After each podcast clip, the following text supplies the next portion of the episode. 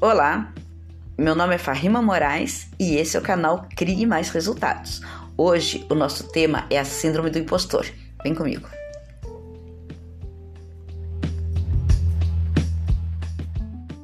De acordo com uma pesquisa da Universidade Dominicana da Califórnia, acreditem, aproximadamente 70% dos nossos profissionais se sentem uma fraude no ambiente de trabalho pelo menos uma vez nas suas vidas. Meu Deus, é muita gente. Essa sensação de fraude, de ser uma farsa, ela tem um nome, a síndrome do impostor. São muitos os famosos que já se manifestaram, já se pronunciaram que tiveram suas vidas impactadas com a síndrome do impostor, como Tom Hanks, Jennifer Lopes, a Michelle Obama, Neil Armstrong, é, aqui no Brasil a Rafa Brits e por último agora, tão recentemente, a Bruna Marquezine, ela levantou essa essa questão, ela trouxe à tona essa questão, é, mostrando que, é, contando, não é mostrando, é contando que ela ela reconhece o o trabalho bem feito que ela faz como atriz, mas ela não se reconhece como uma celebridade, como uma uma deusa, uma lenda, uma e colocam ela num pedestal onde ela não se reconhece, onde ela não não se sente pertencente. E isso começou a causar nela uma sensação de, de fraude, de que ela estava exercendo uma, uma, um papel que não é dela, que não é para isso que ela trabalha, que não é esse o trabalho que ela faz, que não, é, não são essas as entregas que ela faz, porém é isso que as pessoas estão recebendo. E ela começou a é, se perceber uma fraude e estava levando ela para uma depressão, levando ela para um lugar mais escuro, até que ela conseguiu reconhecer o que era, o que ela estava sentindo, quais eram os sintomas e conseguiu se buscar desse, desse abismo. Iniciou então um tratamento para que ela saísse desse abismo. Essa síndrome do impostor, ela ainda não é reconhecida como uma doença, ela não tem um CID próprio, né? Então ela não é considerada ainda classificada como uma doença. Mas os estudos reforçam que essa síndrome parte de uma desordem de autopercepção. Então ela é caracterizada por pessoas que têm a tendência de autossabotagem. Normalmente, mesmo não sendo reconhecida como uma doença, ela deve ser tratada por profissionais.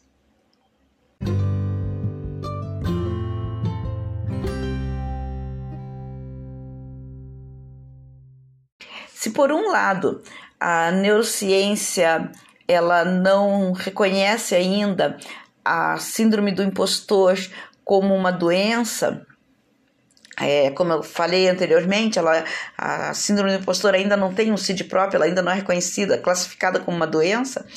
É, a PNL, ela descreve esse mal envolto em uma gama de sentimentos vindos da baixa autoestima e da insegurança, o que infelizmente faz com que a falta de autoconfiança e uma boa percepção da realidade é, possa levar é, os nossos profissionais a se prejudicar totalmente em seus ambientes de trabalho.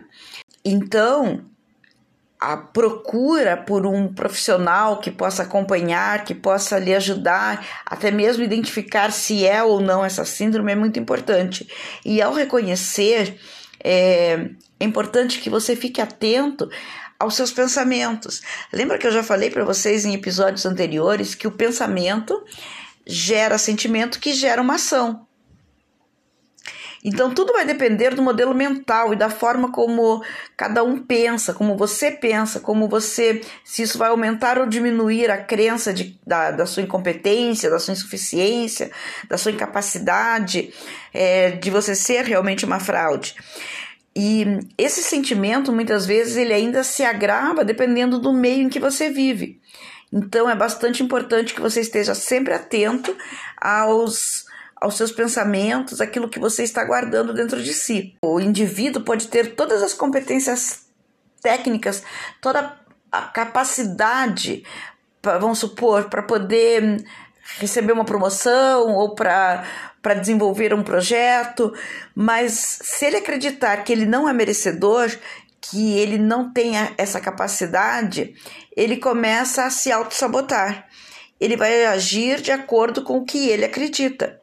Então, ele não vai crescer na carreira, ele vai ter comportamentos é, negativos, e isso vai destruindo também os, a sua autopercepção. E para que você possa identificar se o momento em que você está vivendo é, está impactado ou não pela síndrome do impostor, eu trago para você alguns sinais.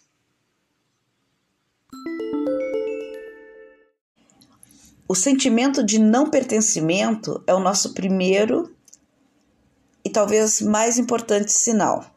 Vejam bem, normalmente quando nós falamos de pertencimento, vem à nossa mente a ideia do ambiente ou de um grupo, né? Então, de, das relações.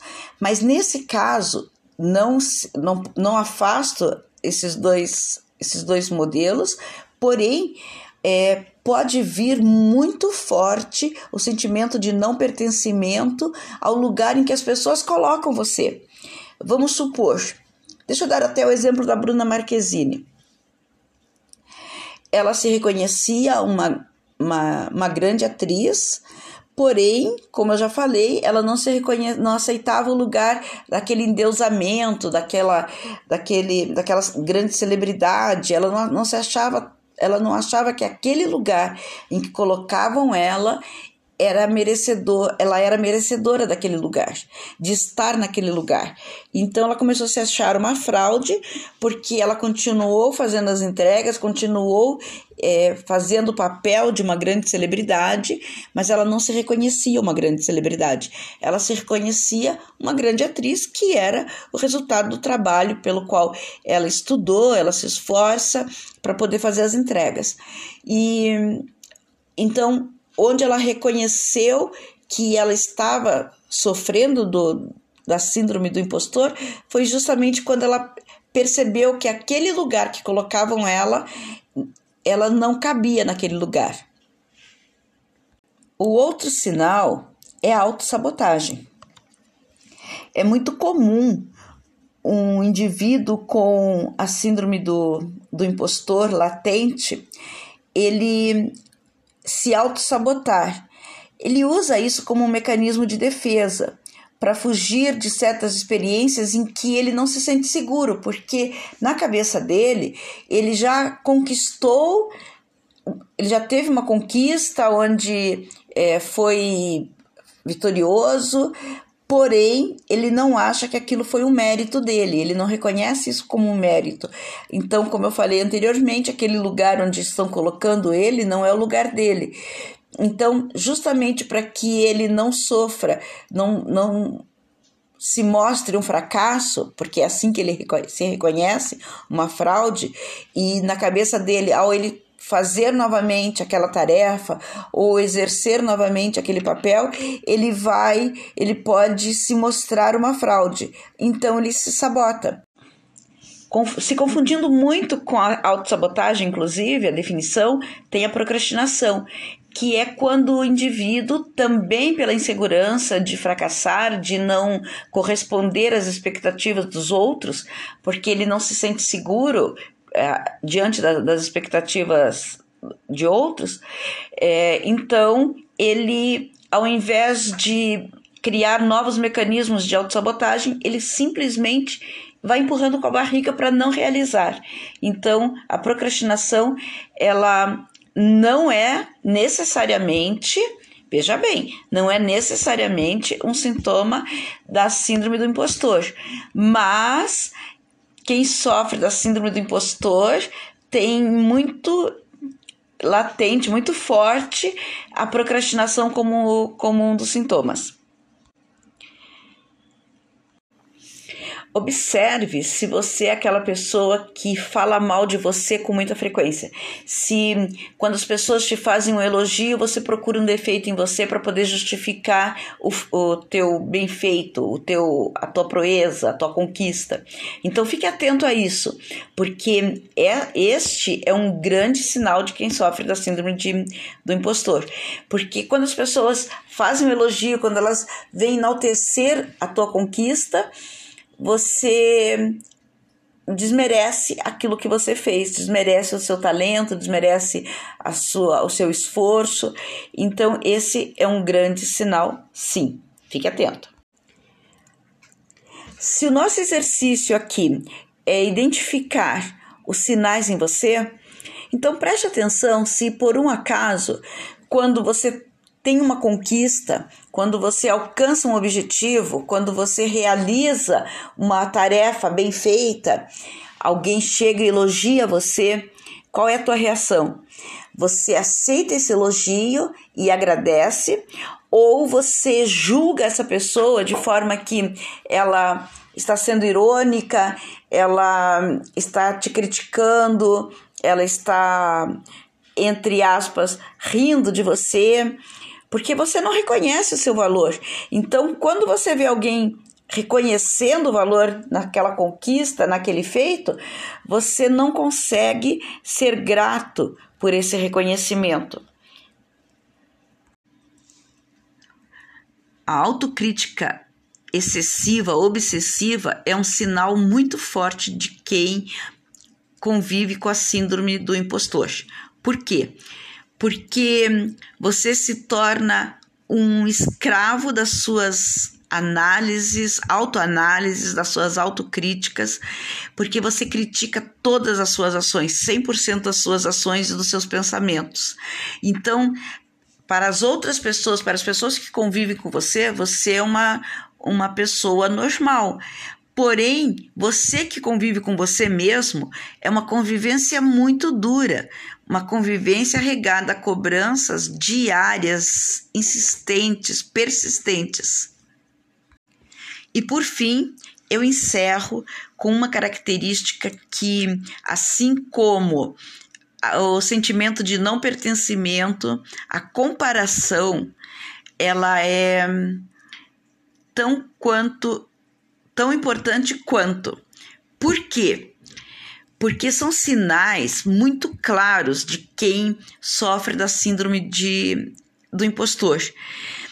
É, é quase que uma regra que esses indivíduos não consigam encontrar as características positivas em si. Eles identificam muito mais falhas e pontos fracos em si mesmos e reconhecem os pontos fortes no outro, em quem convive com eles. Então eles passam a vida se comparando, é, criando um mundo não real para eles e uma perfeição excessiva nas pessoas que convivem com eles.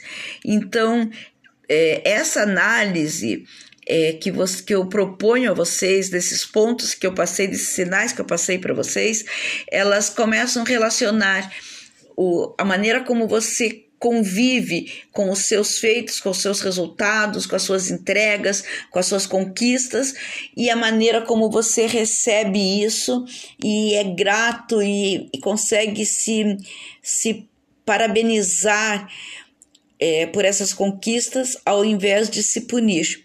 Caso vocês reconheçam que vocês se punem mais do que reconhecem suas vitórias, então está na hora exata de você procurar um profissional.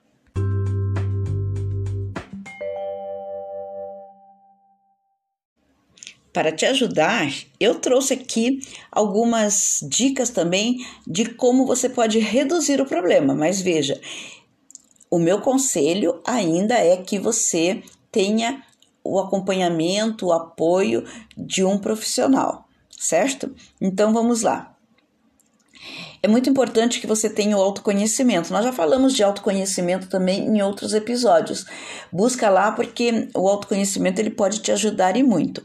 Mas então, para que você possa reduzir os sintomas e conseguir conviver melhor com as suas conquistas, é, eu trouxe aqui para vocês algum, algumas dicas. Vamos lá?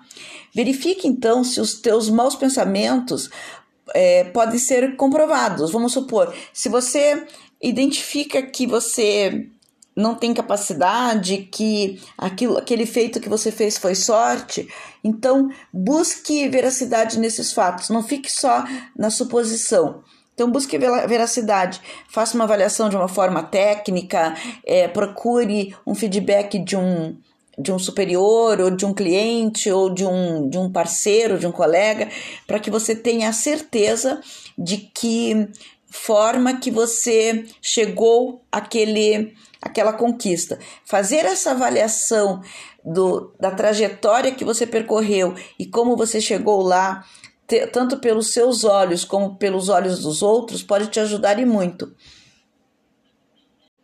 Não tenha medo de feedback. As pessoas têm a, uma ideia errônea de que o feedback são críticas é, nocivas, tóxicas, mas não. Os feedbacks bem dados, eles são feitos para que você possa é, alcançar melhores resultados, se enxergar pelos olhos dos outros. Essa lente do olhar do outro, ela é muito, muito, muito benéfica para nós, para a nossa autoavaliação e o nosso autoconhecimento.